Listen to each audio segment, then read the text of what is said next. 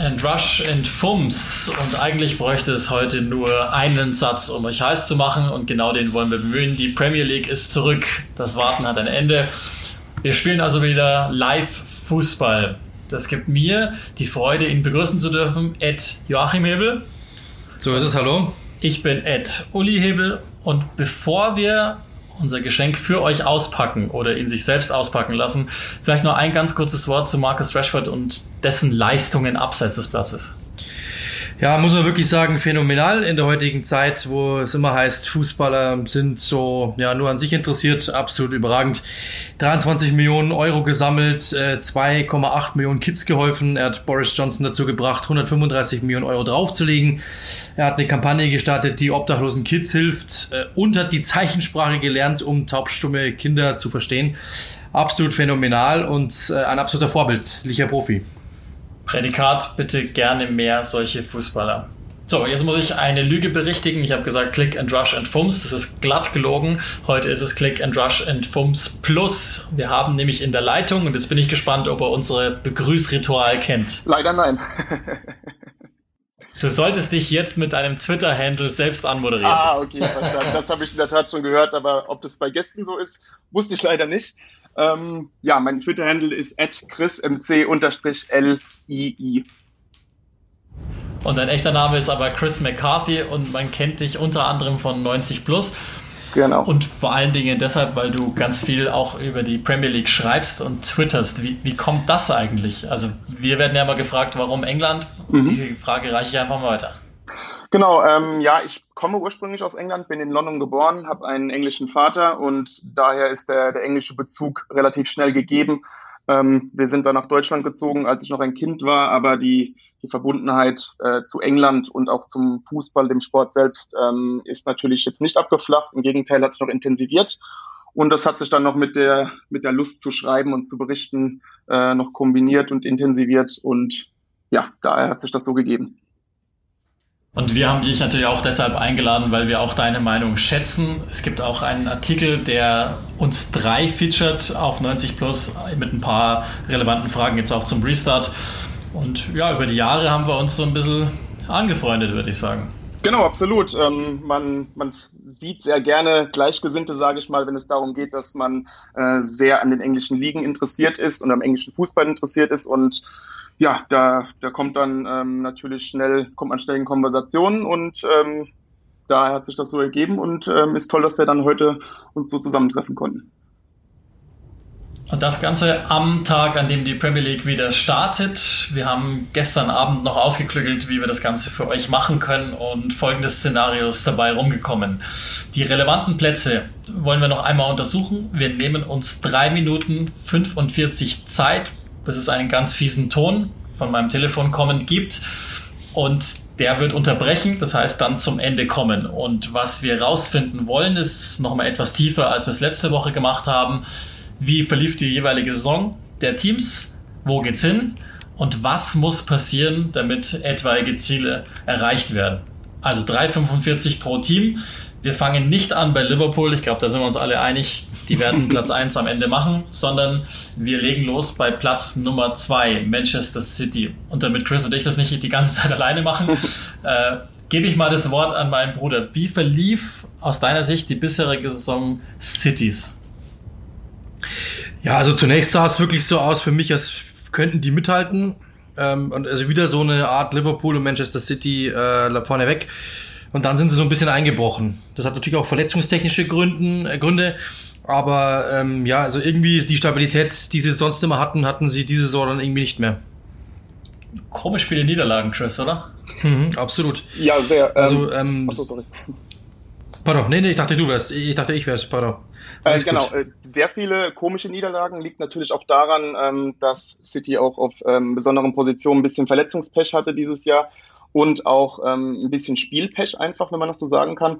Und wahrscheinlich ist das auch einfach ein bisschen äh, eine Folge der Kaderplanung, wenn man dann sieht, dass man äh, auf der Linksverteidigerposition immer noch nicht ähm, ideal besetzt ist und dann auch noch in der Innenverteidigung ähm, den, Ab, äh, den, den, die Verletzung von Laporte überhaupt nicht kompensieren konnte und da gar nicht nachgelegt hat, auch nach, nachdem Kompanie weg war, ähm, dann hat sich das eben so ein bisschen gehäuft, denke ich mal. Ja, aber auch so ein bisschen mein Punkt im Sommer, dass ich dachte, zu viel zugleich zu lassen, ist vielleicht gerade bei dem Trainer, gerade mit den Erfolgen der letzten Jahre gar nicht so clever und hat sich dann auch am Ende bewahrheitet. Also das ist irgendwie bei Manchester City, alles in allem, glaube ich, kann man schon dazukommen, sehr enttäuschend. Also auch Platz 2 klar, aber extrem enttäuschend, wie hoch der, der Vorsprung Liverpools ist. Ja, absolut. Also ähm, es gibt so ein paar Spiele, die halt wirklich herausstechen. Also wenn sie Gegentore kassiert haben, haben sie meistens auch verloren. Zum Beispiel gegen Norwich, gegen Wolverhampton, gegen Liverpool. Das waren immer mehr als ein Gegentor und dann gibt's immer gleich eine Niederlage. Sie schaffen es also nicht mehr, dann quasi ähm, aus dem Rückstand zurückzukommen und wenn sie mal Gegentore kassieren, auch nicht mehr Tore zu schießen als der Gegner. Das ist ein Problem momentan.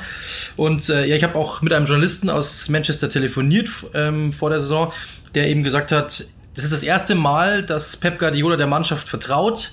Äh, und genau das scheint jetzt das Problem zu sein. Er hat irgendwie nicht mehr so viel Druck auf die Mannschaft ausüben können, wie sie vielleicht letztes Jahr gebraucht hat, um dann am Ende erfolgreich zu sein. Mein Gott, das läuft ja überragend. Wir haben noch 90 Sekunden, um zu sagen, was das Ziel ist. Und idealerweise, was muss passieren, damit City das erreicht, Chris? Also ich glaube, ähm, das Ziel ist hier etwas anders als bei den anderen Clubs. Ich kann mir sehr gut vorstellen, dass Pep Guardiola sich auf die Champions League konzentrieren wird, ähm, die ja nach der Saison stattfindet quasi. Ähm, erst recht, weil man nicht weiß, ob man in den kommenden zwei Spielzeiten überhaupt an der Königsklasse teilnehmen darf, äh, wegen den Financial Fair Play Regularien. Deswegen kann ich mir gut vorstellen, dass sich Guardiola jetzt ein bisschen Gedanken gemacht hat und es jetzt ähm, für den Rest der Saison vor allem darum geht, wieder in einen Groove zu kommen. Der Kader ist wieder fit, dass man den Fokus aufrechterhält und das sozusagen wie eine äh, Vorbereitung auf höherem Niveau nutzt. Ja, glaube ich auch. Der Platz ist in dem Fall gar nicht so relevant, weil 2 eingepreist ist irgendwie, ja. sondern es wird darum gehen, fest davon ausgehen kann man zumindest, dass, dass es in Richtung Champions League dann geht und generell vielleicht noch einfach, wie du sagst, so eine Art Testspielcharakter in der Premier League. Das heißt, ich glaube, wir sind uns alle gleich, da gibt es ein Ist gleich bei der Platzierung oder rechnet noch jemand damit, dass Leicester vielleicht von hinten kommt? Nein. Nee. Damit rechnet also keiner. Habe ich mir schon gedacht. Dann müssen wir, dann müssen wir den ich lasse jetzt mal den Ton zu Demonstrationszwecken vielleicht dazukommen, weil es nur noch 15 Sekunden dauert, damit jeder weiß, wie sich das dann anhört, wenn es denn gleich zu Ende ist mit den 3,45. Wir sind uns aber alle einig, Manchester City wird Zweiter. Piep, piep.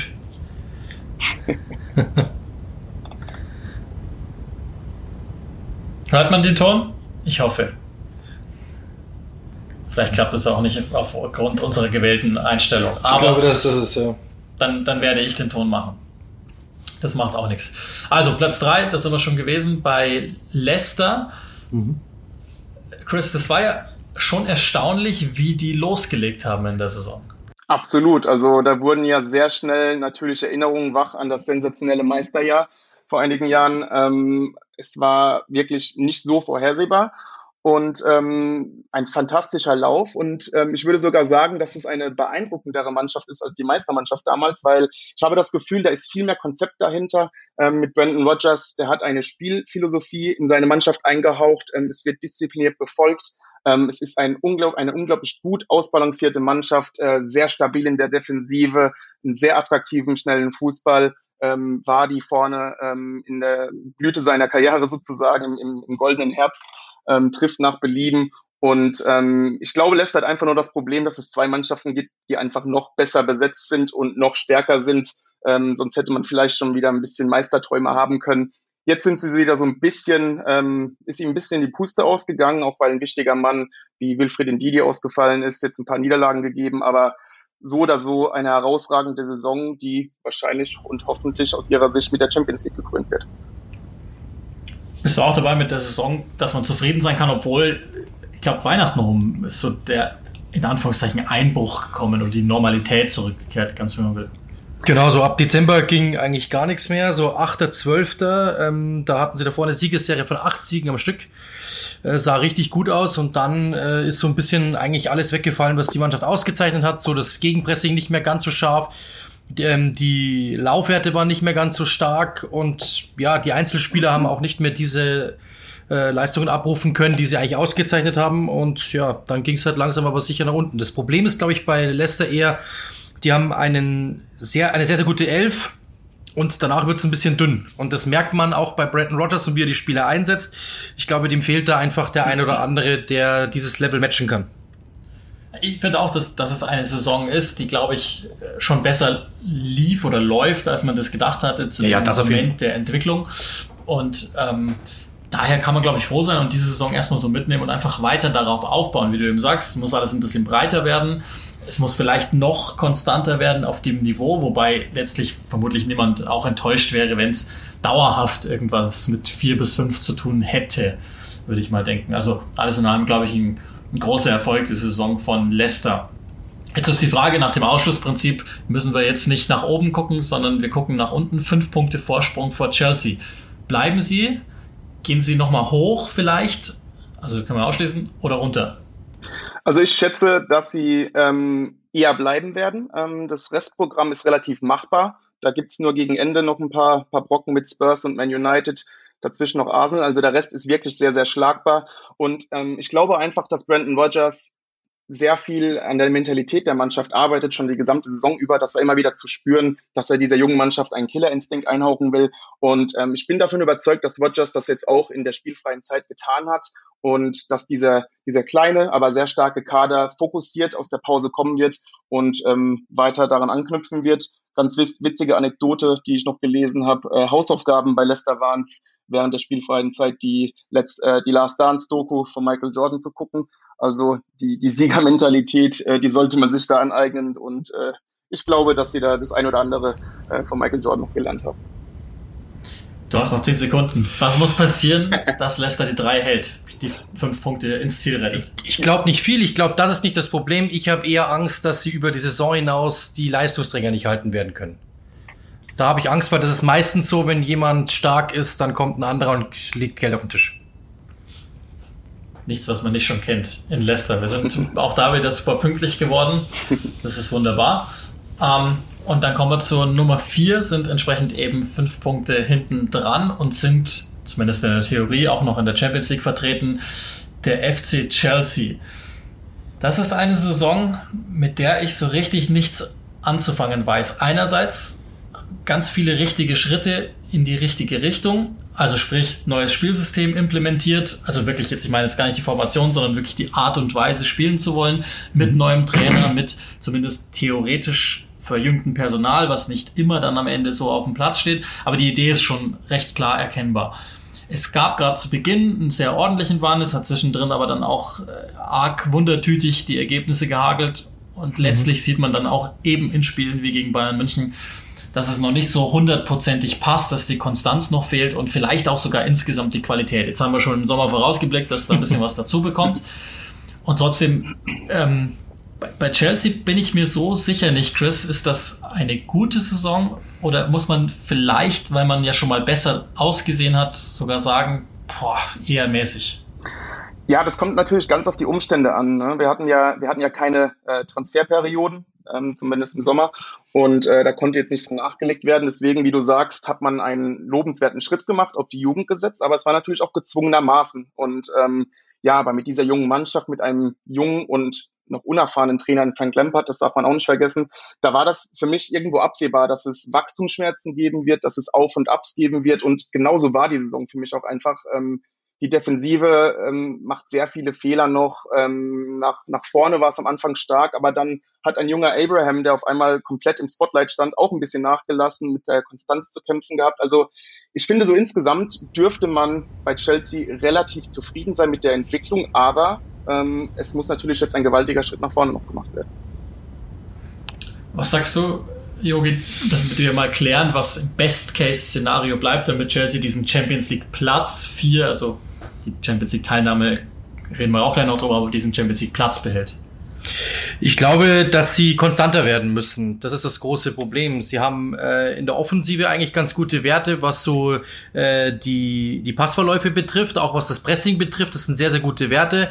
Ähm, versuchen immer weniger Zeit ins Land streichen zu lassen, bis dann angegriffen wird. Das machen sie hervorragend. Ähm, es gibt zwei Probleme. Sie haben hinten zu viele individuelle Fehler, die dann alles wieder kaputt machen und vorne drin ist die Chancenverwertung katastrophal. Und wenn die beiden Dinge äh, ausgemerzt werden könnten, dann sieht es eigentlich ganz gut aus. So, Reihe um Männer, das ist, glaube ich, die erste etwas schwierigere Aufgabe. Chris, ist gleich Pfeil nach oben, Pfeil nach unten? Ich sag eher Pfeil nach oben, weil ich ähm, mir nicht vorstellen kann, dass man jetzt über diese spielfreie Zeit jetzt diese Routine, diese Reife reinbekommen hat. Deswegen sage ich leicht nach unten. Ich bin mir gar nicht so sicher. Ich würde sogar, ich hätte sogar die Tendenz eher nach oben, muss ich ehrlich sagen. Also ich glaube, sie bleiben so. Also ich, bin, also ich glaube, Leicester wird Dritter und dann werden sie Vierter. Da bin ich mir fast sicher. So, wer kriegt jetzt das Veto? Wer, wer sagt jetzt, wo Chelsea am Ende landen wird? Also ich Bleibt sagen, auch bei uns dann so. Schwer ausrechenbar. Ich wollte gerade sagen, einer sagt hoch, einer sagt runter, einer sagt bleibt, dann wird es wohl bleibt sein. Ne? oh Mann. Da haben wir uns was ins Haus geholt. Der letzte, im Moment zumindest der Champions League berechtigende Platz 5. Manchester United 45 Punkte, also 3 auf Chelsea. Wir haben uns, Chris, darüber öfter mal auch online ausgetauscht. Versuch mal zusammenzufassen, was eigentlich nicht zusammenzufassen ist. Ja, ähm, Manchester United und Ole Gunnar Solskjaer, das ist so etwas, äh, ich persönlich werde damit noch nicht so warm, manch ein Kritiker auch nicht. Ähm, ja, die, die Mannschaft war auch so ein bisschen auf und ab während der Saison. Ähm, man hatte aber nie so wirklich das Gefühl, dass es unter Solskjaer eine klare Spielphilosophie, eine klare Identität gibt. Die meisten ähm, eindrucksvollen Siege und die gab es durchaus, gerade gegen Manchester City zweimal, was es in der Form noch nicht so häufig gegeben hat, ähm, waren eher aus einem reaktionären Modus. Und äh, da hat man gesehen, dass United sehr gut ist, wenn sie nicht das Spiel machen müssen. Und das kann ja eigentlich auch nicht der Anspruch der Mannschaft sein, gerade mit dieser gut bestückten Mannschaft. Jetzt hat man kurz vor der Pause nochmal einen gewaltigen Schritt nach vorne gemacht, eine gute Serie gestartet. Das lag natürlich auch an der Ankunft von Bruno Fernandes im Mittelfeld. Und ähm, aber für mich nach wie vor, das Problem wurde dadurch nicht gelöst. Man verlässt sich sehr viel auf individuelle Qualität und ja, du, du sprichst es bereits an. Ähm, es geht vor allem darum, ob man wirklich sicher ist, ob Ole Gunnar Solskjaer der Mann ist, der die Titel holen kann und der, der Mann, der in Zukunft auch an der Seitenlinie steht. Also das ist ja ein bisschen mein Problem mit Manchester United, dass mir alles zu serial verläuft. Das ist, hat entweder die Dynamik oder gar nichts. Hm. Und also so richtig viel erkenne ich nicht, wie du eben sagst, eine Kontermannschaft bei dem Kader, das ist mir, ist mir deutlich zu wenig. Hast du irgendwas Pros beizutragen? Nee, vor allem, also ich, es sind in Anführungszeichen nur fünf Kontertore, die sie erzielt haben. Also das ist jetzt auch nicht so ja. bahnbrechend, dass man sagen müsste, ich bin eine Kontermannschaft. Hallo. Ja, und das ist genau mein Problem, das ich eben mit United auch habe, dass irgendwie erkenne ich viele Absichten, um es positiv aus, auszuformulieren, oder aber gar keine, wenn man negativ gehen wollte. Und ich meine, irgendwann ist jetzt der Welpenschutz dann auch mal vorbei. Es sind jetzt, gut, natürlich drei Monate musst du irgendwie abziehen, aber weit mehr als ein Jahr, die Social Zeit hatte für das Ganze und der Kader ist, glaube ich, gut genug bestückt. Ähm, was machen wir? Hoch, runter oder ist gleich? Also ich würde sagen, alleine wegen der individuellen Qualität und ähm, weil ich mir nicht so sicher bin, ob die Konkurrenz so gewaltige Sprünge machen kann, würde ich eher sagen, ist gleich, wenngleich ich trotzdem noch sagen muss, dass ich langfristig noch nicht von dem Konzept Solskjaer Man United überzeugt bin, aber ich glaube, es wird ein, ein gutes Ende nehmen, ähnlich wie damals Mourinho die Vizemeisterschaft, die im Endeffekt gar nicht so viel bedeutet hat für die Entwicklung unter dem Trainer. Das heißt, das Pro gilt in dem Fall die individuelle Qualität, ja. wenn es bleibt. Ja. Was sagst du? Ja, ähm, ich vermute, dass es eher nach oben geht, wenn man sich mal das Restprogramm anschaut. Äh, Sheffield, Tottenham, okay, die sind jetzt natürlich nicht so einfach zu knacken, aber Brighton, Bournemouth, Aston Villa, Southampton, Crystal Palace, West Ham. ja, aber in der Theorie hast du natürlich recht, was jetzt so den Strength of Für die geht's halt noch um was. Aber sie tun sich halt extrem schwer gegen mhm. die kleineren Gegner. Das ist es. Gegen sie müssen sie sich machen können. Genau, das ist mein Punkt. Deswegen finde ich das Restprogramm sogar ein bisschen tückisch, weil da auch Mannschaften dabei sind, die wirklich ums Überleben kämpfen müssen. Und das könnte sogar interessant werden, sagen wir es mal so. Was muss denn, also Zyniker würden jetzt sagen, solange Pogba einfach wegbleibt, dann werden sie Platz 5 bis 3 irgendwie anvisieren können. Aber was muss passieren, dass, dass United das Ziel erreicht, das ja wahrscheinlich Platz 3 heißen dürfte? Ja, Pogba und Fernandes müssen harmonisieren. Ich denke, das ist so einfach, weil ähm, wenn Pogba nicht spielen wird, könnte es ein bisschen Knatsch geben. Ähm, und ja, ich, ich finde, es wird sehr spannend zu beobachten sein. Denn Pogba reißt gerne das Spiel an sich, das macht auch Fernandes. Also es, es hängt alles von dieser, von dieser Mittelfeldharmonie ab, denke ich.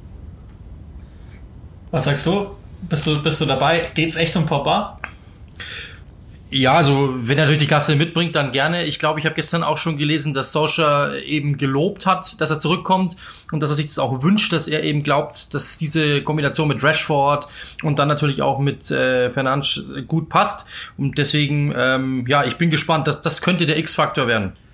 Overselling von Ole Gunnar Solskjaer, ganz was Neues. Platz Nummer 6 ist im Moment bei den Wolverhampton Wanderers. Und bevor wir da mal hingehen, will ich vielleicht eine Grundsatzfrage schnell mit euch klären haben die den Vorteil, aufgrund der Pandemie-Unterbrechung, die ähm, vielleicht sich ein bisschen haben rasten lassen können, also die kleineren Mannschaften, die kleinere Kader haben und qualitativ nicht so hochwertige, oder diejenigen, die äh, vielleicht sogar einen Nachteil haben, sind sie das, weil sie Automatismen nicht mehr so einstudieren können? Ich würde sagen, sie profitieren davon, denn Wolverhampton hat wirklich einen sehr kleinen Kader. Sie haben von der gesamten Premier League die am wenigsten eingesetzten Spieler und trotzdem, ich meine sogar die meisten Pflichtspiele. Ich glaube, höchstens Liverpool ähm, hat da die Wolves überholt, aber sie sind auf jeden Fall stark belastet und sie, sie hängen auch sehr von diesen Leistungsträgern ab. Ähm, Nuno Espirito Santos rotiert sehr selten und sehr ungern. Man hat am Anfang der Saison gesehen, was dadurch passiert. Also ich glaube eher, dass die Theorie und ähm, die Abläufe schon sehr, sehr eingeimpft sind, da man den Trainer auch jetzt länger kennt und dass man da eher profitieren wird, weil man jetzt einfach auch diesen Ruhefaktor hat ich finde halt, die Qualität ist ja trotzdem auch noch gegeben bei den Wolves. Das wird ja. dann bei, bei unserer nächsten Mannschaft vielleicht ein bisschen anders aussehen. Wie würdest du die äh, Yogi-Saison der Wanderers bislang beschreiben? Ja, ähm, also es gab sicherlich schon, zum Beispiel der Sieg gegen Manchester City, der allen noch irgendwo im Gedächtnis ist. Äh, es gab schon Momente, die waren wirklich sehr beeindruckend, aber natürlich auch dann wieder sehr viel Unentschieden. Äh, am Ende ist es eigentlich eine Saison, die in deren Soll liegt, glaube ich. Vielleicht hat der eine oder andere erwartet, dass jetzt ein Schritt weiter geht, aber insgesamt finde ich es sehr positiv. Ich muss sagen, ich bin eher so, was die Transfers betrifft, so ein bisschen, dass man äh, Kudrone, den man geholt hat, gleich wieder abgegeben hat, äh, dass man damit Potenz jemanden geholt hat. Also das sind so Sachen, ich glaube, die Transfers, die müssen besser sitzen, weil sie geben ja schon immer hochpreisig ran und wenn das dann nicht gleich sitzt, dann verbrätst du halt schon mal Geld und das muss besser werden. Also ich finde insgesamt schon, dass es ein Erfolg ist, weil wenn du mal überlegst, dass ja zwei, die wir deutlich darüber angesetzt hätten mit, mit den beiden Nord-London-Clubs, auf alle Fälle normalerweise in, wahrscheinlich in jeder Saisonvorschau über ihnen standen, dann glaube ich, kannst du damit hoch zufrieden sein, wenn du im Moment auf der 6 stehst und nach wie vor würde ich in das Attribut gerne anheften, wahrscheinlich eins der besten oder wenn nicht das beste Team des Landes gegen den Ball zu sein. Vielleicht sind sie sogar nur erstmal ein reines gegen den Ball-Team. Daher würde ich das erstmal sehr positiv sehen. Absolut, zumal ja einfach auch diese starke Debüt- bzw. Rückkehrsaison auch einfach bestätigt wurde. Und das ist für die meisten Mannschaften, die jetzt mal oben ähm, ja, ranschnuppern, wo man es nicht so auf der Rechnung hatte, ähm, die, die, die Krux. Und äh, das hat Wolverhampton gemeistert und ähm, das liegt auch am Trainer, der da wirklich ein, ein super Konzept hat und ähm, eine Mannschaft, die ihm das alles abkauft. Und deswegen denke ich, der Verlauf ist sehr, sehr positiv, wenn man das natürlich auf, auf längere Distanz aufrechterhalten will finde schon, dass der eine gewisse Einfalt mitbringt, aber wie du sagst, die kaufen ihm halt alles ab. Noch. Ja. Ich bin hochgespannt, wie lange das noch geht. Bin so überzeugt nicht von Nuno Espirito Santo, aber das nur by the way. Was sagt ihr? Äh, vielleicht auch wieder in der Reihenfolge ähm, erst der Mann neben mir. Platz 6 hoch runter ist gleich. Ich glaube, äh, das funktioniert. Ich glaube, sie cashen Sheffield United noch ein. Äh, und bleib, bleiben über den, meine ich so. Ich glaube schon, dass sie überbleiben. Punkt gleich im Moment. Chris, so, gehst du auch mit? So. Darf ich schummeln? Ich würde nämlich sagen, Euro ich sage Europa League. Das könnt ihr auch. Nee, das sein. geht nicht. Gut, dann, Auf gar keinen Fall. Dann sage ich äh, einen Tick nach unten. Also nach unten. Ich, ich würde auch tatsächlich Tendenz eher Tick nach unten sagen. Ich, ich rechne noch mit irgendeinem Nord-London-Club, die, dass die noch ein bisschen schieben und dann baut vielleicht noch was. Was muss, was muss passieren aus deiner Sicht, dass, ähm, oder wenn Wolverhampton Platz 6 behalten sollte, also der Best Case? Ähm, wie gesagt, es ist für mich ganz einfach bei Wolverhampton. Die Spieler müssen fit bleiben. Sie hatten in den letzten zwei Jahren sehr, sehr viel Glück, was Verletzungen angeht, gerade bei so einem kleinen Kader. Und das muss so bleiben, denn sonst könnte es sehr schnell anders aussehen. Wir bleiben bei den 43 Punkten. Sheffield United ist siebter im Moment. Ich glaube, neben mir sitzt Sky's Sheffield United Beauftragter. Man kann nicht mehr sagen, außer großes Lob für die Saison. Ja, es ist wirklich Wahnsinn. Also ich bin gerade mitten in den Vorbereitungen der Partie morgen, die ja den Restart wieder ähm, dann einläutet. Aston Villa gegen Sheffield United. Es ist wirklich phänomenal. Also ich habe das mir gerade rausgeschrieben. Äh, nur 17 Dribblings pro Spiel. Das ist mit Abstand letzter Platz der, der, äh, der Premier League. Äh, trotzdem eigentlich eine phänomenale äh, Ausbeute vorne drinnen. Jeder dritte Schuss ist im Tor. Es ist wirklich verrückt. Äh, sie sind so das schlecht, mit das schlechteste Team, was eigentlich die Pressing-Werte betrifft. Also es ist eigentlich vollkommen verrückt. Die stellen sich wirklich hinten rein, so gefühlt versuchen die Gegner erstmal kommen zu lassen und nach vorne machen sie das, was sie eigentlich auszeichnet, immer den Ball laufen lassen, immer schön hinterlaufen über die Außen und äh, dann versuchen, wenn der Ball im Strafraum ist, abzuschließen, sofort. Und dann kommen hochprozentige Schüsse raus und die sind meistens drin. Machen das wirklich phänomenal. Jeder weiß, was er zu tun hat. Das führt er aus. Keiner übertreibt irgendetwas, keiner fällt aus der Rolle. Und so kommt das zustande. Ich muss auch sagen, dass da, da siehst du mal den Benefit davon, wenn ein Team mit, mit dem Großen und Ganzen, dem gleichen Kader ganz lange zusammenbleibt und der Idee des Trainers folgt. Jeder, wie du sagst, kennt seine Rolle, heißt aber auch, Wilder überpaced nicht, also will nicht plötzlich mehr machen, mehr zeigen und trotzdem finde ich es oft gar nicht so unattraktiv, wie das jetzt eigentlich nee, gerade klingen ja. müsste. Also alles in allem, glaube ich, wahrscheinlich die, trotz Leicester allergrößte Überraschung der Saison. Jetzt muss man nur noch klären, Chris, ähm, sieben, jetzt klang eher nach unten bei dir vorhin.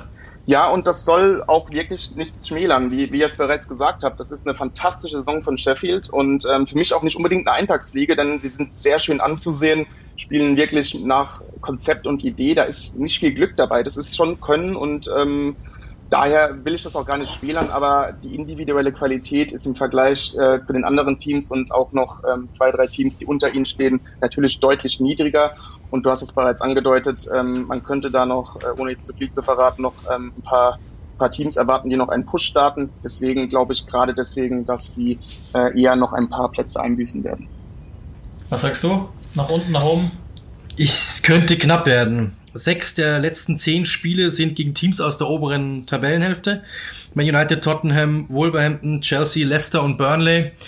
Ich glaube, das, das könnte eng werden. Also wenn sie da, da müssen sie wirklich konstant punkten. Sie sollten jetzt Aston Villa sofort schlagen und dann könnte es wirklich eng werden.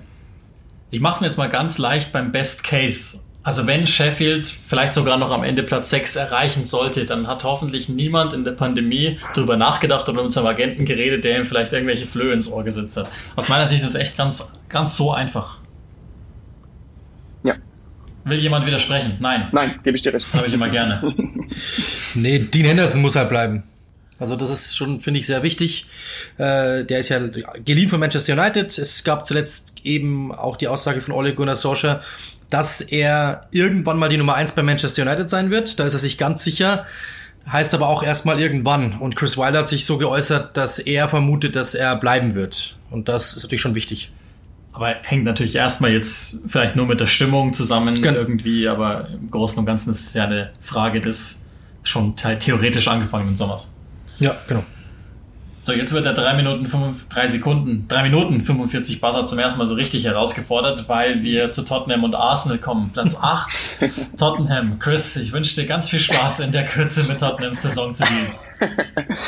Ja, also ich sag's mal, ähm, soll jetzt nicht irgendwie nach einer Vorahnung klingen, aber ich habe es irgendwie erwartet, dass es bergab geht, denn ähm, die Mannschaft ist auch relativ, der Kader ist relativ klein gewesen und wurde unheimlich viel gefordert von Pochettino in den letzten Jahren, so, sowohl mental als auch physisch. Und ähm, es war absehbar, dass irgendwann einfach die Mannschaft auf dem Zahnfleisch geht. Und so war es auch, es hat sich ja schon in der Saison zuvor angedeutet, ähm, platt, statisch, überspielt. Und deswegen kam es zum Trainerwechsel ähm, zu, zu José Mourinho. Er konnte ein bisschen Stabilität mitbringen, ähm, aber ich finde, es, man hat nicht so wirklich den großen Unterschied gesehen. Ähm, spielerisch war das immer noch recht mau wie es halt unter Mourinho sozusagen auch ist. Ähm, es gab ein paar Achtungserfolge, die meines Erachtens aber auch sehr glücklich waren, wenn man das so sagen kann, gegen Man City. Da war es, glaube ich, ähm, 3,0 Expected Goals für City und 0,2 für Tottenham, irgendwas in der Art. Und äh, Tottenham hat dann doch noch 2-0 gewonnen. Also ähm, ja, Tottenham ist hat das Glück, dass ähm, Harry Kane und Heuming Song jetzt wieder fit sind. Die haben gefehlt und wenn die gefehlt haben, konnte man wirklich das kränkelnde äh, Spiel wirklich gut kaschieren. Sie sind jetzt zurück. Das ist ihre Hoffnung, ähm, dass die beiden einfach weiter da vorne Wirbel machen und ähm, Tottenham vielleicht sogar noch ähm, nach Europa schießen. Bitter böse enttäuschend aber. Ja. ja. also ich finde auch ehrlich gesagt, vor allem, wenn man sich mal überlegt, äh, in, ich glaube, 24 Pflichtspiele waren es vor dem Burnley-Spiel, das habe ich auch kommentiert, ähm, war es, gab es nur drei Spiele, in denen sie zu null geblieben sind. Viermal drei zu zwei gewonnen oder höher. Also, das ist ja nicht mal Mourinho, wofür er eigentlich steht. Dann eben lange Son und Kane gefehlt, 33 Tore, die jetzt immer wieder zurückkommen. Also an denen hängen sie so sehr das ist wirklich unfassbar und ähm, da können Sie sich wirklich nur glücklich schätzen, dass diese Pause mehr oder minder dann doch so lang war, obwohl äh, Mourinho immer gesagt hat, er wünscht sich den Sommer so schnell wie möglich herbei, dass er dann endlich auf die Transfer, äh, ja, auf Transfersuche gehen kann. Ich finde schon, dass man zum Teil gesehen hat, dass es ein Mourinho-Team ist und wenn es nur eben die gewisse Einöde war, die, die da war und, und hier und da ist mal so ein Ergebnis einfach gestohlen worden, hat der Chris schon so ähnlich angesprochen auch. Und trotzdem passt ja der Kader an sich überhaupt gar nicht zur Idee. Deshalb ist auch, glaube ich, gut, wenn es so schnell wie möglich äh, Sommer wird, damit, damit er einfach weiter bauen kann. Vorausgesetzt, man vertraut ihm wirklich jetzt bei Tottenham. Und dass auch mal die Spieler vielleicht jetzt mental durchatmen konnten, die großen Gewinner vielleicht sogar überhaupt in dieser Pandemie, weil die einfach mal drei Monate was, oder sagen wir zumindest mal zwei Monate was anderes haben denken können. Jetzt ist halt nur die Frage, wie viel Bock hatte Mourinho in der Pandemie ohne Mannschaftstraining, ohne 11 gegen 0 wirklich was zu instruieren oder hat er sich vielleicht einfach generell gedacht am Arsch? Also intelligent ist er ja, aber wie, wie hoch ist der Motivator, Mourinho noch einzustufen in 2020? Das glaube ich spielt er da immer extrem mit, um die Frage dann zu klären, die ich gleich weitergebe, dann auch nach oben, nach unten oder ist gleich Chris? Ähm, also ich glaube alleine, weil dieser, diese individuelle Qualität von, von Kane und Son einfach da ist, könnte es langen, um ein paar Plätze gut zu machen, eben auch weil wir ja gesagt haben, dass Sheffield eher sich nach, unter, nach unten orientieren muss, vielleicht die Wolves sogar auch. Also ich glaube, Tottenham wird spielerisch überhaupt keine Bäume ausreißen. Ich glaube, ähm, auf die lange Distanz wird es nicht viel, viel Hoffnung auf, auf Besserung geben, ohne Anpassung am Kader. Aber ich glaube, für diese Saison könnte es langen, um ein paar Schritte nach oben zu machen. Bist du dabei? Ja, bin ich absolut dabei. Also ich glaube auch, dass es mental schwierig ist, wenn Mourinho ja mehr oder minder sagt, ich hoffe, dass es bald Sommer ist und jetzt plötzlich musst du anfangen, dann doch nochmal äh, ein bisschen Samen am Rasen auszulegen. Ich weiß nicht, ob das jetzt so hilfreich ist für die, für die Motivation der Mannschaft. Die imaginäre Uhr hat schon geklingelt und ähm, ich sage auch, dass sie nach oben gehen aufgrund einfach der individuellen Klasse. Ich glaube, wir haben schon geklärt, was passieren müsste, nämlich dass Mourinho Laune hat. weil wir so unheimlich viel Eintracht hatten bis dahin. Reden wir jetzt über Arsenal, weil ich fürchte, dass diese jetzt flöten geht. Platz 9. Ich, ich glaube, Chris, das erspare ich dir. die, die Arsenal-Saison, das kann man, glaube ich, auch unheimlich schnell abhaken, ist extrem enttäuschend. Ich glaube, mehr muss man gar nicht groß dazu verlieren. Ja, ja, also so ist es. Es gab eigentlich von nichts irgendetwas Positives, wenn man ehrlich ist. Viele Verletzungen, äh, defensiv eine absolute Katastrophe. Ähm, vorne, wenn äh, Pierre-Emerick Aubameyang nicht in so einer Weltklasse-Verfassung gewesen wäre, dann ja, wäre es, glaube ich, ganz düster gewesen. Trainerwechsel dürfen wir nicht vergessen, das vielleicht sogar positivste an der gesamten Saison, dass der doch, glaube ich, kann schon sagen, überforderte Emery, ohne jetzt irgendwie das respektlos zu meinen, abgelöst wird von jemandem, der zumindest eine Art Ausbruchsstimmung erzeugt hat, Chris. Ja, absolut. Also ich, ich wollte gerade sagen, ich finde die, die Saison insgeheim positiv, denn meines Erachtens hat man den Trainer gefunden, ähm, der der richtige Mann für diese Mannschaft und den Club ist. Ähm, unter Arteta, trotz, obwohl er keine ähm, Vorbereitung hatte, wirkte die Mannschaft wirklich sehr schnell wie ausgewechselt. Da war plötzlich eine Idee dahinter, da war ähm, plötzlich wieder Lust dabei, Leidenschaft dabei, Intensität. Ähm, die Mannschaft war tot vor Arteta und das hat sich relativ schnell geändert. Und man hat auch immer schneller eine Handschrift des Trainers gesehen, was ich recht beeindruckend fand in der kurzen Zeit. Ähm, das beste Spiel war wahrscheinlich gegen Man United. Ähm, da hat man gesehen, wie das funktionieren kann. Und ähm, nochmal positiv für mich ist, dass Ateta jetzt tatsächlich auch noch eine Art Vorbereitung bekommen hat. Ähm, er macht sehr viel mit Taktik, Theorie, führt sehr viel Einzelgespräche und jetzt hatte er sehr viel Zeit und äh, wie man so hört, hat er diese Zeit auch viel für Gespräche und äh, Zoom-Meetings, Skype-Meetings, wie auch immer, genutzt. Und ähm, ich glaube, dass deswegen könnte die, die Pandemie auch für Arsenal heimlich etwas sehr Positives gewesen, gewesen sein. Ja, glaube ich auch. Also, weil er halt ein positiver Typ zu sein scheint, was ja eine Zeit lang gefehlt hat. Also Emery tritt natürlich jetzt auch permanent nach, aber wenn nur 10% von dem, was er jetzt so an Vibe hinlegt in den Interviews danach in die Mannschaft geflossen ist, dann äh, habe ich, habe ich überhaupt keine Fragezeichen mehr, warum das so aussah, wie es aussah, weil es kann, kann ja nichts werden. Das, das heißt, äh, um es mal, um's mal quasi nach vorne gerichtet zu betrachten, was muss passieren, damit Arsenal das Minimalziel noch erreicht, den Europa League Platz, den festen Europa League Platz? Ja, ich glaube, dass ähm, alle einfach nur der Idee Mikel folgen müssen. Ich glaube, dann kann es funktionieren. Ich glaube, dass Pierre-Emerick Aubameyang in sehr guter Verfassung ist, mit Lacazette sich auch gut versteht. Ich, ja, hinten muss ich es ab, auf jeden Fall ein bisschen stabilisieren, aber sah zuletzt ja wirklich gut aus. Und wenn dann so ein bisschen die Ausreißer wieder kommen, vielleicht auch wieder gute Stimmung reinkommt, eben durch äh, Lacazette, Aubameyang zum Beispiel, dann glaube ich, kann es schon noch nach oben gehen. Aber es muss wirklich einfach wieder die, der Spielphilosophie gefolgt werden, defensiv besser und vorne vielleicht ein bisschen Spaß wieder reinkommen. Hast du einen anderen X-Faktor und das Wort X-Faktor zu benutzen, das ich so hasse? ehrlich gesagt nicht, nee. Ähm, ich habe es genauso dastehen. Die Mannschaft setzt die Vorgaben um und ich habe da ehrlich gesagt auch relativ wenig Zweifel, denn die Mannschaft war sehr schnell on board. Ähm, selbst vermeintlich aussortierte Spieler. Dazu muss man sagen, Arsenal ohne Niederlage 2020. Das hat man auch nicht so äh, auf der Rechnung. Und ähm, ja, Aubameyang muss treffen, mehr Tore. Und dann denke ich, ist man auf einem guten Weg. Habe ich das richtig verstanden? Dreimal im Fall nach oben.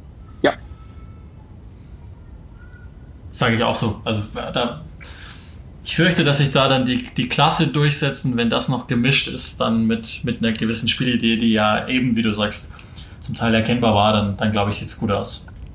Wir sparen euch die Plätze, das haben wir im Vorfeld so abgesprochen, 10 bis 14, weil da sich nur noch was in Sachen abgecashten äh, TV-Geldern bewegen wird. Ansonsten glaube ich, ist es relativ uninteressant und gehen straight runter in die Abstiegsproblematik, die ja von 15 bis 20 bevölkert wird. So, jetzt läuft auch Arsenal gerade ab mit den 3,45. Fangen wir an mit Brighton auf Platz 15, Chris. Hoch spannend gewesen, die Entwicklung zu Beginn der Saison und was ist dann passiert? Ja, dann kam der Absturz. Ähm, unter Graham Potter hat man so einen neuen Ansatz gewählt bei Brighton. Es war ja immer die sehr physische Mannschaft, die, die Kick-and-Wash-Mannschaft, wenn man es jetzt so sagen will. Ähm, und plötzlich hat man jetzt auf die spielerischen Elemente mehr Wert gelegt und es hat erstaunlich schnell geklappt und genauso schnell hat es dann auch, ähm, ging es dann in die falsche Richtung. Ich habe so ein bisschen das Gefühl, dass man so diese Werte, die diese Mannschaft früher ausgezeichnet hat, ein bisschen vernachlässigt hat. Und da die Qualität der Mannschaft natürlich nicht die höchste ist, ähm, genügt das schon, um zu verlieren. Ähm, und dementsprechend 2020 noch ohne Sieg. Das ist erschreckend. Jetzt ist man mitten im Abstiegskampf und man muss schleunigst diese Tugenden wiederfinden, weil sonst könnte es gerade so weitergehen. Brutales Restprogramm, das Brighton hat, da kommen wir gleich nochmal drauf. Gerade mhm. die ersten Spiele, die dann vielleicht sogar schon wieder so ein bisschen den Spirit bremsen könnten.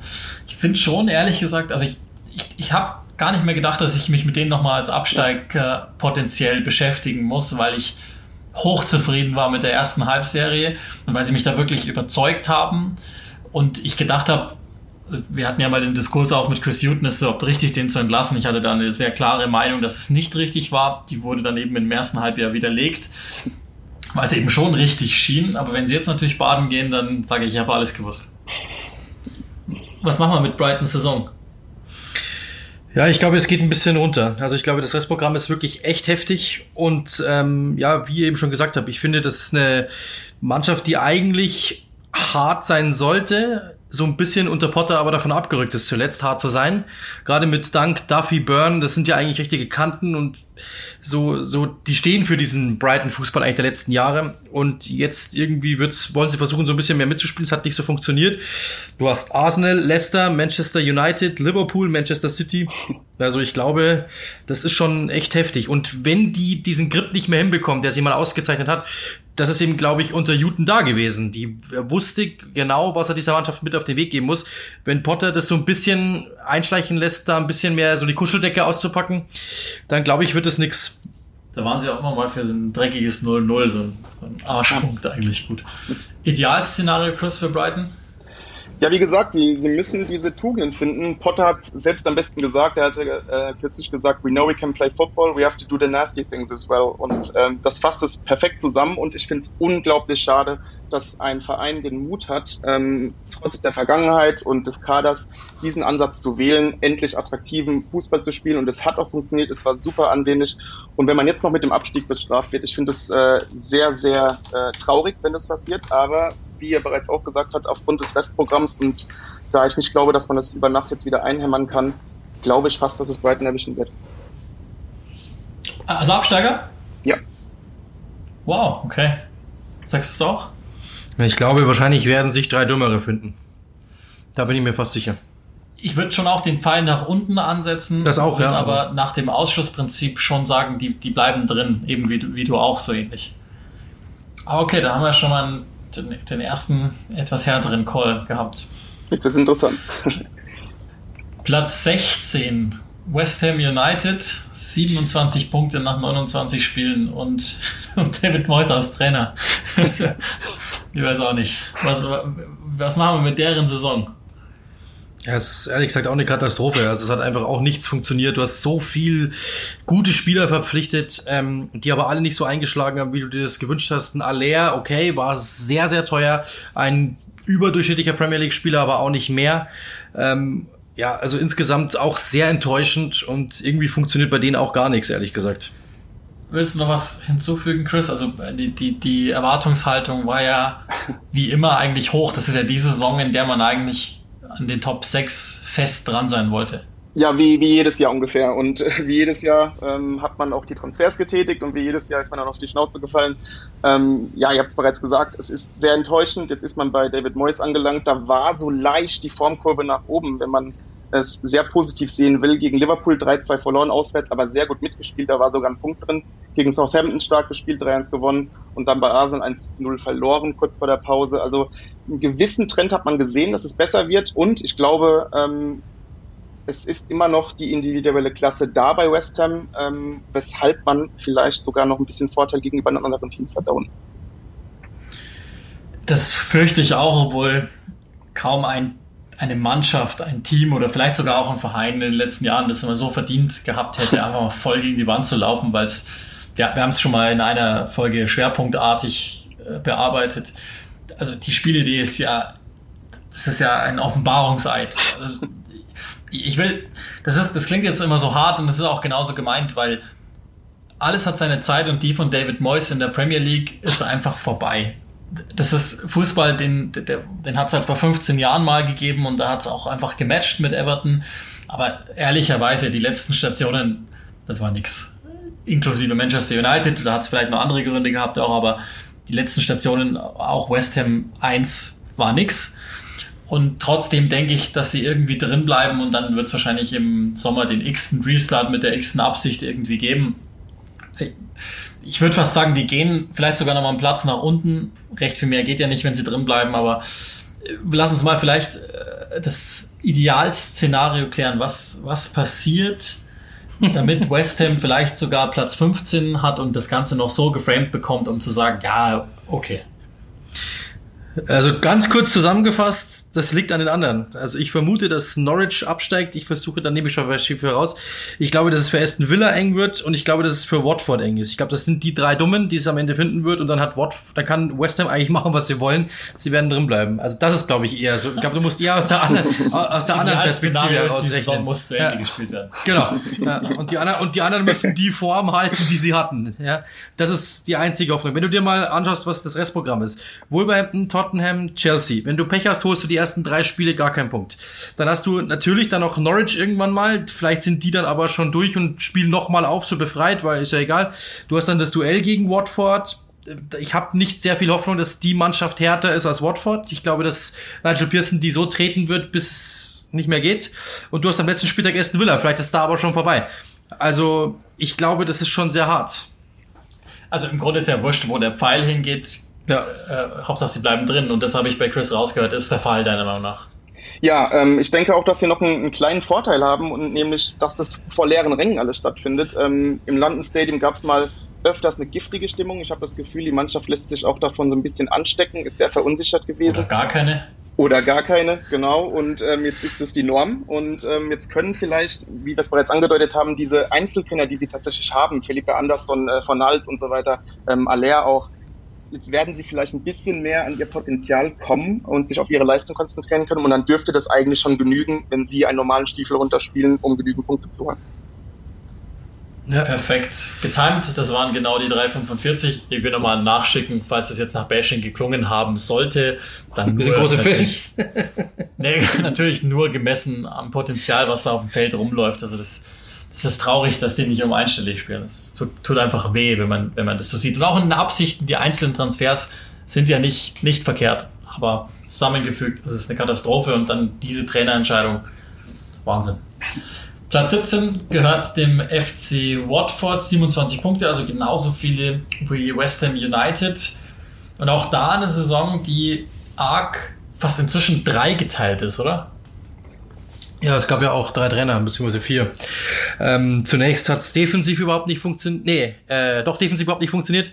Dann hat es äh, offensiv überhaupt nicht funktioniert unter Kike Sanchez Flores. Und jetzt hat dann Nigel Pearson am Anfang so versucht, beides so ein bisschen zusammenzufügen. Das hat am Anfang wunderbar funktioniert. Jetzt mittlerweile ist man so wieder in, ja, im grauen Mittelmaß Watfords da irgendwie angekommen. Dazu hat sich Delofeo verletzt, der so der kreativste ist. Troy Dini, der wieder zurück war, sagt aus Corona-Gründen, er will nicht spielen. Da haben wir auch schon erklärt. Alles zurecht. Aber ähm, das ist so der Punkt, bei dem ich so ein bisschen vorsichtig bin. Die, glaube ich, hatten auch mit die meisten Corona-Fälle. Ähm, dieses Team aktuell, ich will das nur mal so an die Hand geben, steht bei einem äh, Portal, das sich mit Verletzungen beschäftigt, dass fünf Spieler einen Schlag abbekommen. Ähm, ich vermute, das ist einfach nur eine Umschreibung für etwas anderes, aber das ist eine Vermutung. Äh, ich glaube, dass für Watford es schlecht aussieht und dass es für die Mannschaft eben auch untergehen wird. Das glaube ich reicht nicht. Die beiden wichtigsten Spieler sind weg. Wer soll es machen? Ja, klär mal gleich nochmal, Chris, willst du zur Saison nochmal was hinzufügen zu diesem Chaos, das es eigentlich mal wieder gab, nachdem die letzte Saison ja fast untypisch für Watford-Verhältnisse verlief? Ja, ähm, wurde bereits fast alles gesagt. Ich, ich möchte nur noch betonen, dass ich ähm, überrascht war von Nigel Pearson. Ähm, ich hatte ihm jetzt nicht so viel zugetraut bei Watford mit der Mannschaft, aber ich finde, da hat die Formkurve schon nach oben gezeigt. Man darf natürlich auch nicht den 3-0-Sieg gegen Liverpool vergessen. Da hat man gesehen, wie diese Mannschaft funktionieren kann an einem Sahnetag. Ähm, man hatte sehr viel Pech zwischendurch, gegen Everton spätes Tor, gegen Aston Villa ein spätes Tor. Man hat, glaube ich, nach West Ham auch die meisten äh, Punkte nach Führungen verschenkt. Und ähm, eigentlich wie gesagt, fand ich unter Pearson war man auf einem guten Weg jetzt. Ähm, jetzt muss man eben aufgrund dieser Corona-Pause abwarten, wie man da rauskommt. Ja, so eine klassische Orchestrierung, die der vorgenommen hat, einfach mal abgesperrt und die Grundtugenden wieder in den Vordergrund gestellt. Ja. Ich hatte die ehrlich gesagt auch als, als äh, Saisonbeginn als einen der Abstiegskandidaten, einfach weil ich dieser ganzen Gracia-Geschichte nie ganz geglaubt habe und dem irgendwie nie so richtig verfallen war. Und ähm, ich will fast dabei bleiben, dass es, dass es auch so ist. Also im Idealfall, glaube ich, da, da sind wir auch recht schnell durch, hat Watford das, was sie unter Nigel Pearson gehabt haben, des Öfteren. Das heißt, es passiert einfach hinten unheimlich wenig. Jeder weiß, was der Nebenmann tut. Und es ist ja im Verteidigen relativ simpel im Vergleich jetzt zu etwas mit dem Ball tun zu müssen. Im Idealfall passiert das genauso. Alle sind gesund, schrägstrich fit. Und dieser Troy Dini-Ausfall, der ja in den letzten Jahren oft bedeutet hat, dass es eben nicht, dass es gar nicht mehr lief, weil einfach die Person in der Kabine auch gefehlt hat, ist nicht allzu schwer ins Gewicht fallend. Weil ich aber denke, dass er das tut, wird bei mir, geht bei mir der Pfeil nach unten. Also ich sag, sie bleiben drin. Ähm, hab ja natürlich schon gespoilert mit Brighton. Ähm, ich glaube, es wird einfach genügen. Ich glaube, sie sollten eigentlich mehr Punkte auf dem Konto haben ähm, aus den letzten Spielen, als sie es tatsächlich haben. Und ähm, deswegen glaube ich, dass es lang wird. Sie haben noch gute Qualität mit, mit Saar beispielsweise, Pereira, Ducouré. Ähm, ich glaube, das sollte knapp genügen. Aber das war wirklich ähm, die Mannschaft, die, mit der ich sehr gerungen habe. Was ist bei dir? Ich glaube, es reicht nicht. Also vorne ist mir das zu dünn. Ich weiß nicht, wer Tore schießen sollen. Sie haben ja ohnehin schon Probleme. In der letzten Saison keiner zweistellig getroffen. Äh, in dieser Saison fehlen Delofeo und Dini jetzt für den Rest. Ich weiß nicht, was machen soll. Saar ist gut, ja, aber ist mir nicht konstant genug. Der hatte auch wieder drei, vier Spiele dann drin, die nicht gut genug waren. Ich glaube, es reicht nicht. Also ich wüsste nicht, wer da vorne etwas machen soll. Das bedeutet, ich kann Rang 18 mal von der anderen Seite angehen. Bournemouth ebenfalls 27 Punkte. Da bleibt bei uns allen das Gefühl, der Pfeil geht nach oben, richtig? Ja, wahrscheinlich. Ja. Du auch, Chris? Auf jeden Fall, ja. also, ähm, lass. Ja, fahr fort.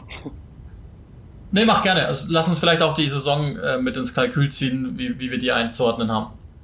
Also ich, ich war sehr enttäuscht von Bournemouth. Ähm, ich habe sie eigentlich deutlich stärker erwartet, ähm, eben weil sie einfach ähm, eine gute Spielphilosophie haben, einen sehr guten Trainer und ähm, meines Erachtens auch ein gutes Transferfenster hatten und äh, dementsprechend war ich sehr enttäuscht. Aber sie hatten auch ein bisschen Pech, ähm, hatten auch äh, sehr viele Fehler, die sie sonst nicht so drin haben.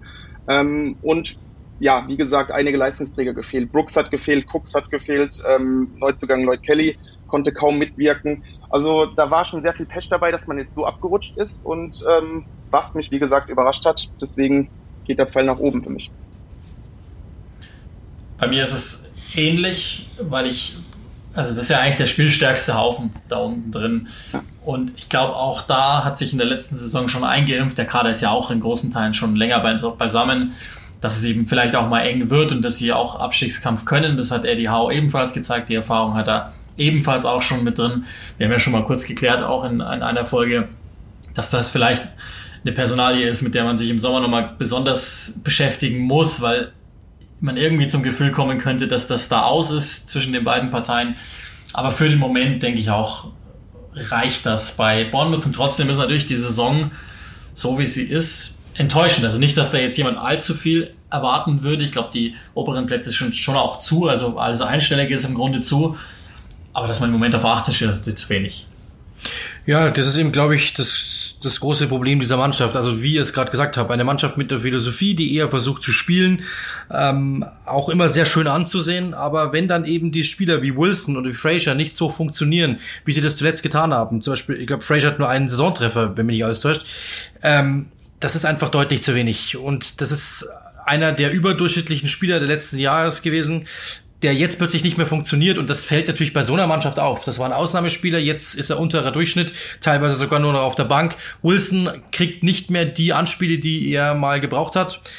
Ja, und dann ist es natürlich schwierig für diese Mannschaft. Und ich glaube, dass das eben das vielleicht sogar das Problem kam. Auf der einen Seite, ja, ihr habt recht, äh, die wissen, wie Abstiegskampf funktioniert, die kennen sich auch einzuschätzen. Auf der anderen Seite, es ist natürlich schon ein Team, das auch nach vorne spielerisch versucht. Und wenn das im Keim erstickt wird, dann weiß ich nicht, ob die die Mentalität haben, um das dann zu knacken. Bin ich mir nicht ganz sicher. Es kann auch sein, dass es ab und zu mal böse wird für die. Auf jeden Fall einer der Kandidaten, die eigentlich gar nicht runter dürfen, weil sie vielleicht Absolut. dann längere Zeit nicht mehr kommen. Dann gehen wir zu Platz 19 und Aston Villa. Ich finde ehrlich gesagt, also Aufsteiger der letzten Saison, hat sich ja über Wembley qualifiziert im Aufstiegsfinale der Championship und dann unheimlich viel rumgebaut. Und das ist auch schon das Problem, dass es echt lange gedauert hat, bis sich irgendetwas herauskristallisiert hat. Nicht, dass Dean Smith da irgendwie nichts erreicht oder so. Man erkennt schon, was er vorhat. Es fehlt ein klarer Mittelstürmer oder fehlt seit der Verletzung von Wesley, der das ja zumindest in Sachen Arbeit noch halbwegs ganz gut gemacht hat. Die haben, spielen ja sowieso ohne einen echten Mittelstürmer oder mit einer anderen Typisierung sozusagen. Ansonsten die Saison irgendwie enttäuschend, andererseits aber auch so ähnlich, wie ich es gedacht habe und ganz, ganz, ganz viel, vielleicht sogar auch zu viel Jack Grealish. Und es ist die große Frage, ob das halt reicht am Ende. Ja, also da bin ich auch gespannt, ehrlich gesagt. Es ist sehr viel Jack Grealish. Er hat, glaube ich, mit die meisten Meter am Ball ähm, gedribbelt in der ganzen Liga. Das ist einfach leicht auszurechnen. Sie sind das meistgefaulte Team der Liga. Das sagt eigentlich auch etwas aus. Sehr oft Grealish, sehr oft gehen und dann halt einfach werden sie gefault und gestoppt und dann fällt ihnen nichts mehr an. Und ähm, das ist das große Problem. Diesen ja, Verlust des Leihstürmers Tammy Abraham, der 26 Tore erzieler letztes Jahr, die konnten sie nie wirklich ersetzen. Sie haben äh, 170 Millionen ausgegeben, dafür eigentlich nur ja mehr Quantität bekommen als Qualität. Ich glaube, dass ähm, das für die runtergehen wird, gerade weil eben vorne zu wenig zu wenig funktioniert.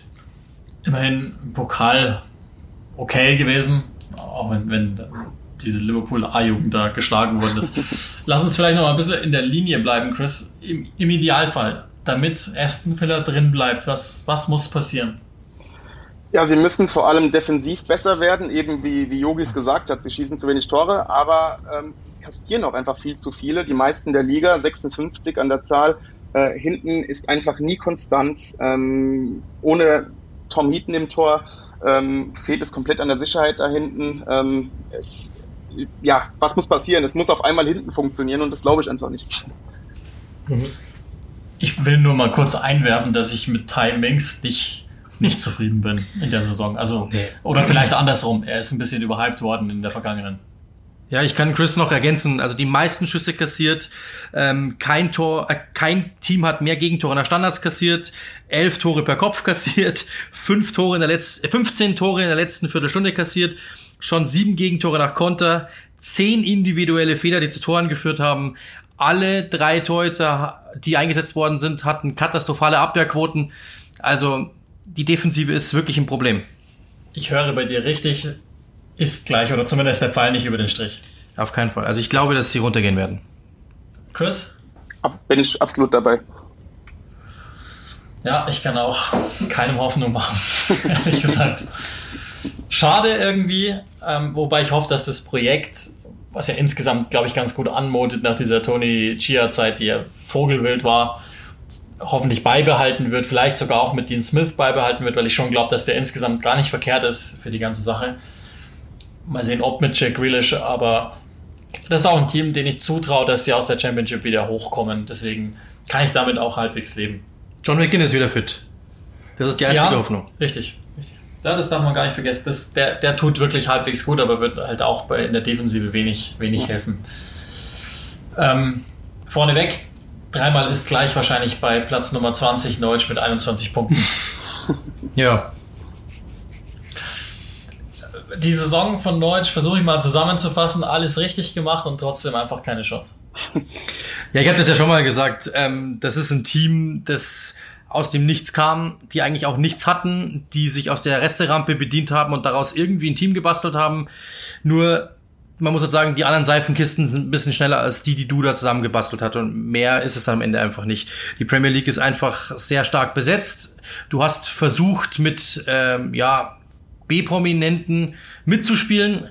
Hast die Frage gestellt, seid ihr äh, gut genug, um uns zu besiegen? Und die haben alle mit Ja geantwortet und das war's. Also du bist einfach leider Gottes nicht gut genug, aber der Ansatz ist für mich absolut überragend und ähm, aus fußballromantischer Sicht wunderschön bisschen naiv, Chris, vielleicht. Also, das ist jetzt immer so der Paderborn-Vergleich. Ich denke, ihr könnt doch da nicht sehenden Auges voll in den Abgrund dribbeln.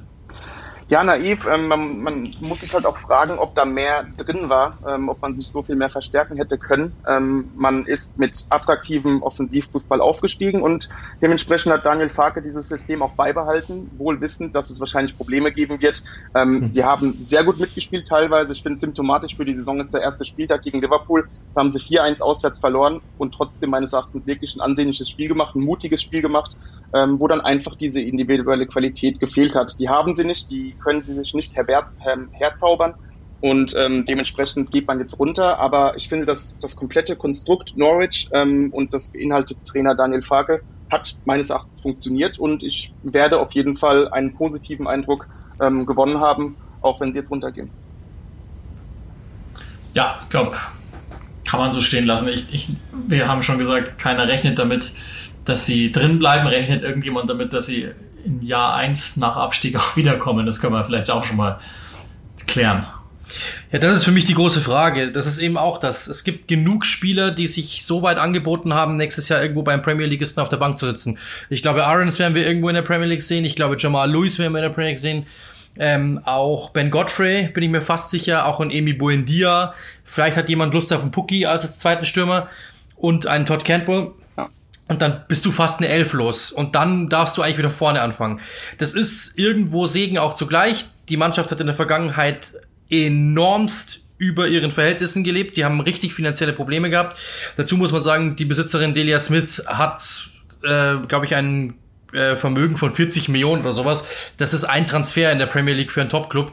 Also sie brauchen Geld, um mithalten zu können. Und wenn über diese jungen Spieler, warum nicht Dazu die äh, Fallschirmzahlungen.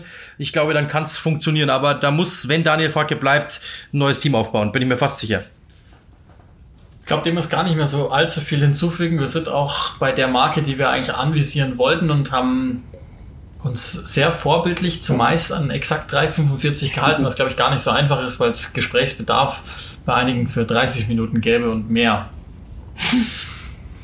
Der erste Spieltag nach dem nach der Pause, nach der Zwangspause, also der sogenannte Restart, fängt also an. Das Ganze dann ähm, so gewünscht, anstatt der äh, Spielernamen mit Black Lives Matter hinten drauf. Ich hätte irgendwie lieber All Lives Matter, weil es wieder so eine Art Segmentierung äh, gegenüber dunkelhäutigen Menschen ist. Aber anyway, besser so als, als gar nichts, also eine gewisse Aufmerksamkeit dafür haben. Ich glaube, wir sind soweit durch. Ihr solltet soweit durch sein und jetzt Lust haben auf Premier League Fußball, auf englischen Fußball. Auch die Championship spielt ja weiter und auch die Playoffs stehen demnächst an. Und wie sich das gehört, glaube ich, sind die zwei Click and Rusher, die ihr normalerweise kennt, jetzt ruhig und die letzten Worte gehören dem Gast. Das kommt überraschend. vielen Dank für die Einladung und ähm, ja, hat auf jeden Fall Spaß gemacht und ich hoffe, wir haben ein angenehmes, ähm, einen angenehmen Schlusssport in der Premier League. Wir danken dir, Chris und auf bald.